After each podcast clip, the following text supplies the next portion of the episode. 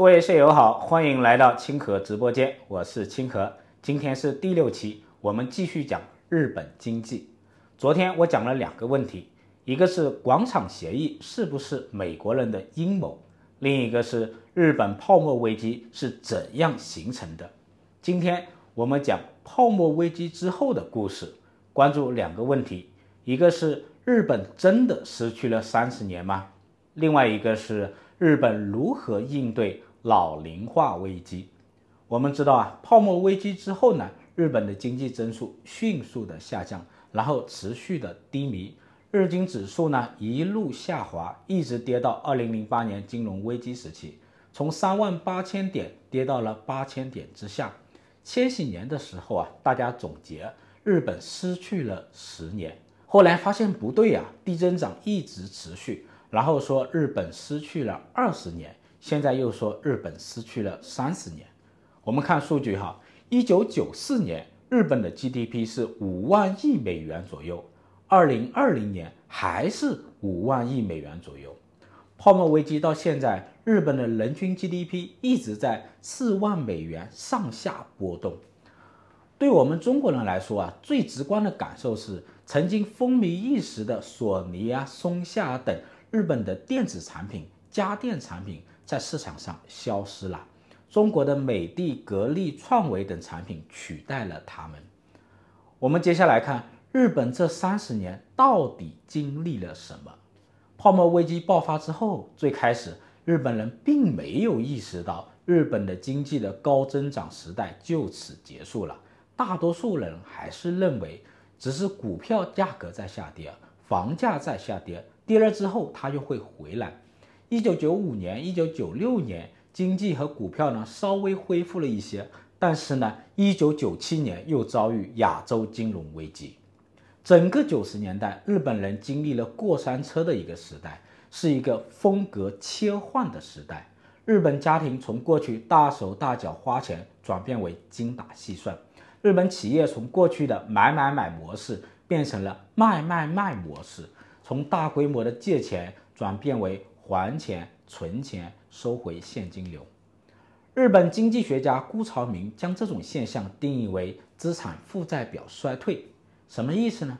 他发现啊，就是从一九九五年开始，日本企业从过去的利润最大化，集体转向负债最小化。虽然当时的短期利率接近零，但是呢，企业不但不借钱不贷款，反而加速还贷。到二零零二年，净负债偿还额已经上升到了三十万亿日元。当下我们中国人其实很容易理解资产负债表衰退这个概念。泡沫危机爆发之后呢，资产和收入都大规模的缩水，它破坏了日本企业的资产负债表，负债率呢大涨。这个时候，企业不是忙着贷款、忙着赚钱，而是忙着卖掉劣质资产、卖掉不赚钱的业务。忙着还钱，忙着存钱，修复资产负债表，想方设法的活下去。一九九七年亚洲金融危机之后呢，市场出清的速度加速，索尼、松下这些日本大企业把大部分不赚钱的终端业务都卖掉了。现在我们在市场上基本上看不到日本的电子产品和家电产品。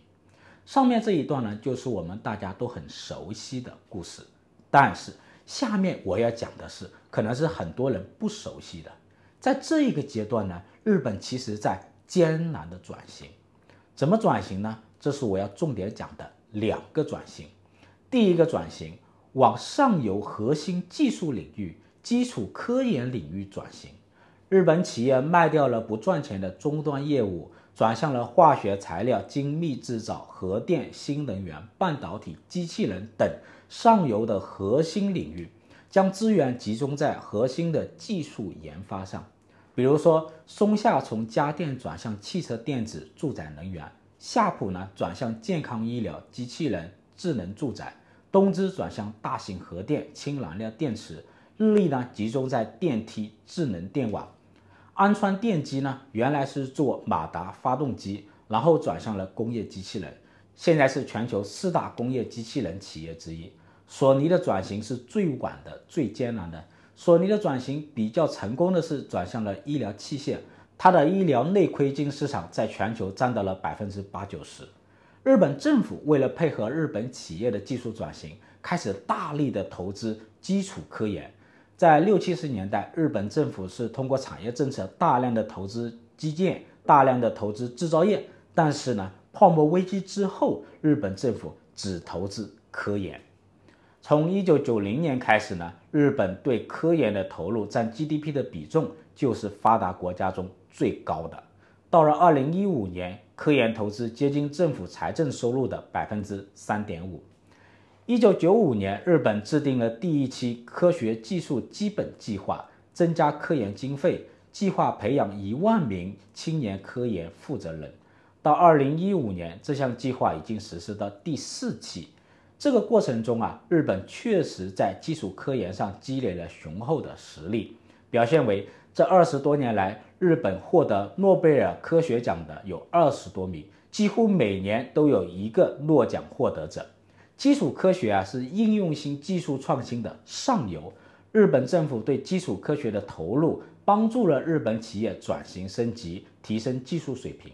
比如说，日本政府支持化学材料的研究，这项研究呢，促进了日本企业的半导体材料和设备技术。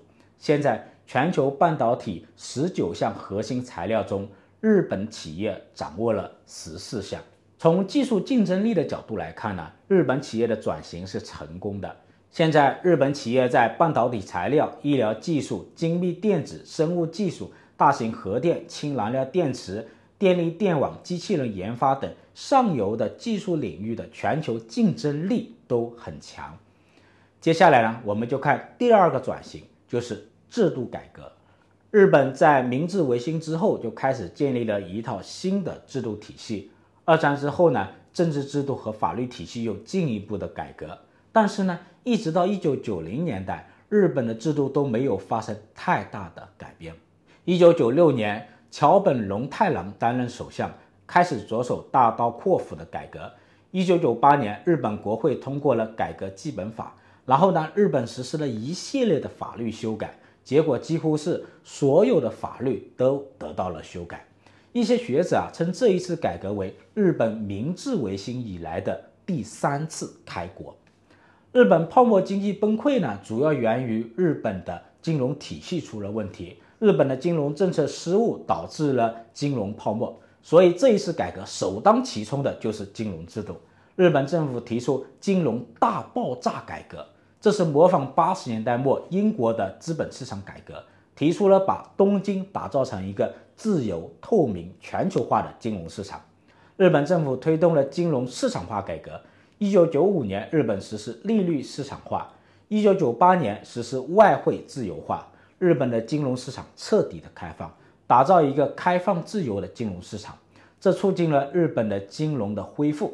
最近十多年，日本的金融资产在国际上它有避险的属性。最近日本股票大涨。跟大量的国际资本的买入是有关系的。巴菲特提前两年就已经买入了，又大赚了一笔。一九九七年之后呢，日本修订了银行法、保险法、信托法、金融交易法等等几乎所有的金融法律。同时呢，金融制度改革还有一个非常重要的改革，就是打破了二战后形成的护送船团方式的金融体制。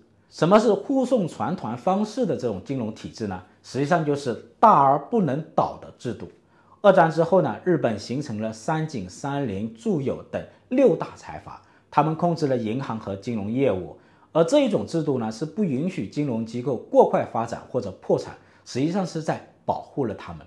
但是呢，这项改革打破了这一点。一九九七年，四大券商之一的三一证券，还有大型银行。北海道托子银行相继破产，这标志着二战之后的旧的金融制度土崩瓦解。日本的金融改革和制度改革也促进了日本的经济转型。好的，到这里呢，我需要做一个总结。从宏观上来看呢，日本泡沫危机之后这三十年，GDP 规模和人均 GDP 规模都没有增长，CPI 长期在百分之二以下，这就是我们通常说的失去了三十年。但是呢，从微观上来看，日本的企业在经历了艰难的转型之后，技术水平比以前更强了。现在在全球具有很强的竞争力，尤其是在上游的技术领域。另外，日本的家庭的消费福利肯定要比三十年前更高。虽然它的人均 GDP、人均收入可能没有很大的变化，但是呢，跟三十年前相比啊，消费福利有很大的变化。三十年前你只能用大哥大，现在呢用智能手机，消费福利呢是有很大的改善的。但是呢，你看，如果我们把宏观和微观都放在一起看，似乎就矛盾了。日本经济这三十年是更强了还是更弱了？进步了还是倒退了？算不算失去了三十年？经济学家将这一种现象定义为“日本之谜”。怎么来解释这种现象呢？我的理解是。过去三十年，日本的经济、科技和家庭的消费福利肯定是增长了的，但是呢，没有在 GDP 中体现出来。为什么呢？原因是泡沫经济时期推高的 GDP 的水分太大了。一九八五年才一点四万亿美元的 GDP，到了一九九零年就增加到了三点一万亿美元，几乎翻了一倍。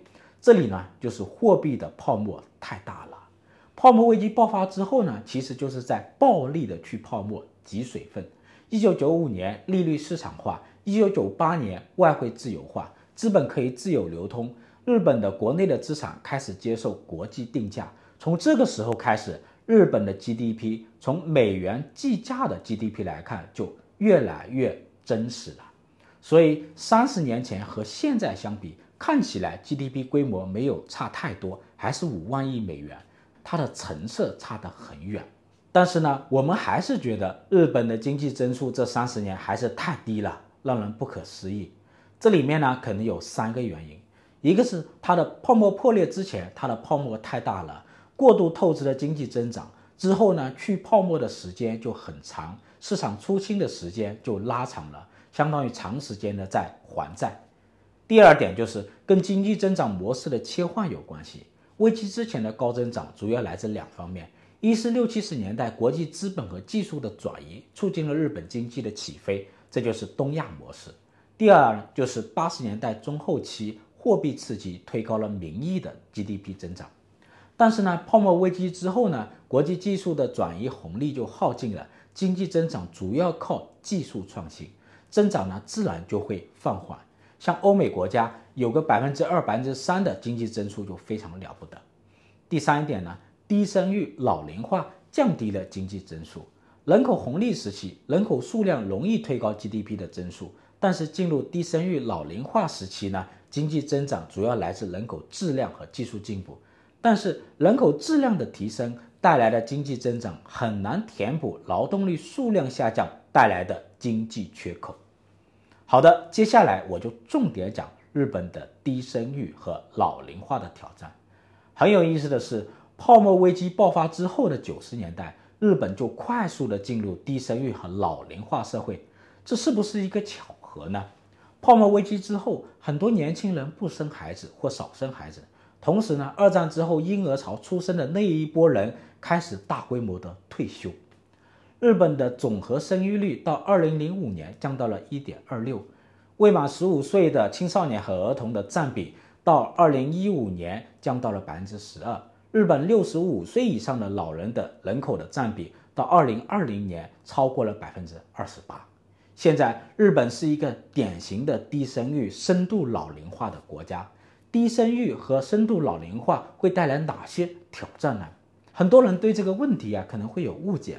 认为低生育和老龄化是错误的，带来经济的低增长是错误的。其实呢，一个社会呢，每一个人、每一个家庭是根据自己的实际情况、自己的预期边际收益来做出的选择的一个结果，它不存在好坏之分。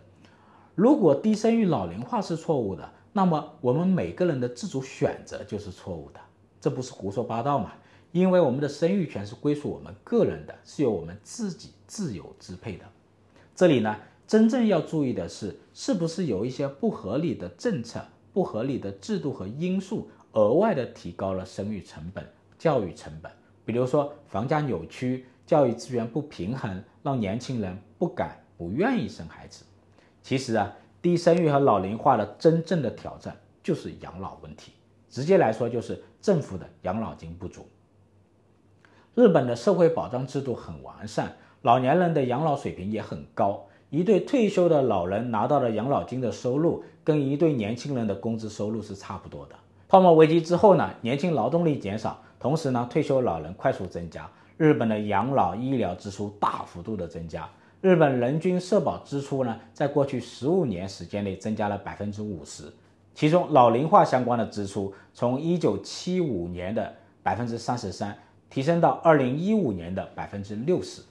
二零二一年，日本用于社会保障的支出占到了当年政府总支出的百分之三十三。如果剔除债务相关的支出，这个占比达到了百分之五十。简单来说，就是日本政府差不多一半的财政都用于社会保障，用于养老、生育、教育和医疗，这让日本的财政不堪重负。怎么办呢？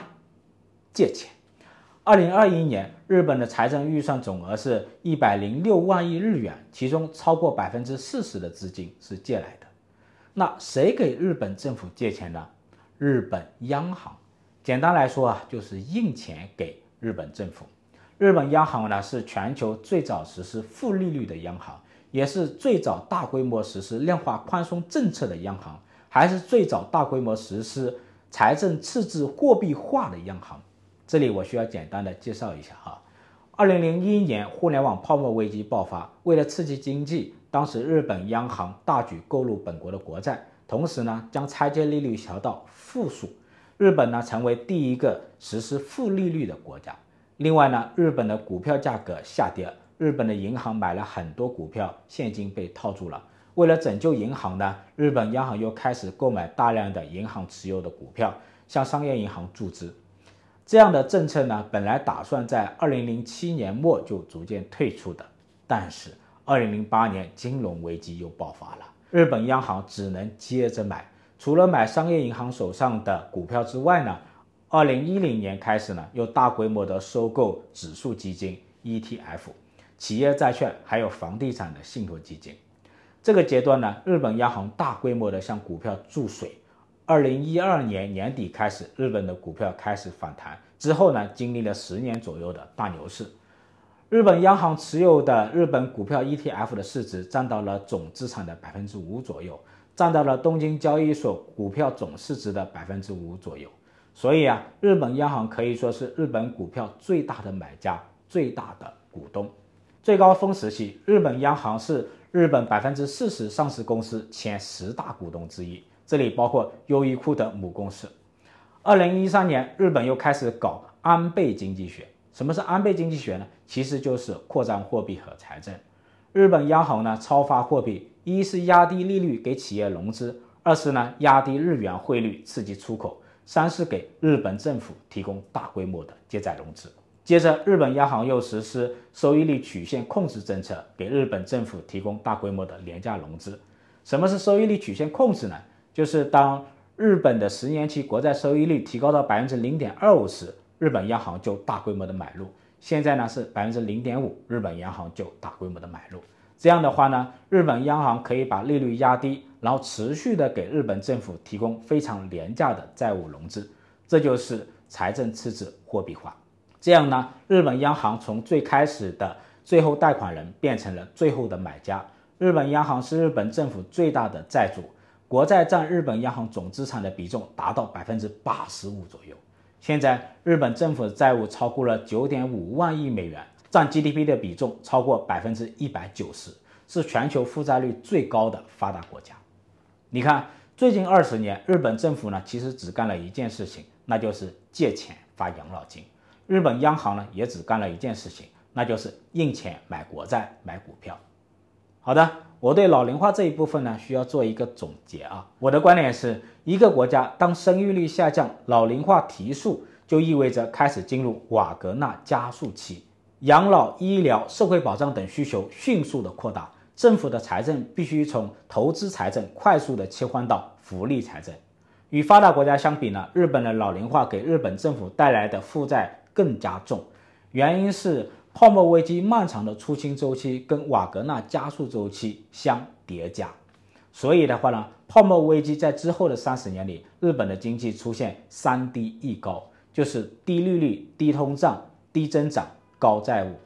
今年呢，它的通胀呢有一点不同，有一点上升哈。但其实呢，日本的经济实力和技术实力是比较强的。日本的企业经过了比较好的、比较艰难的一个转型，现在呢，在全球具有比较强的技术竞争力。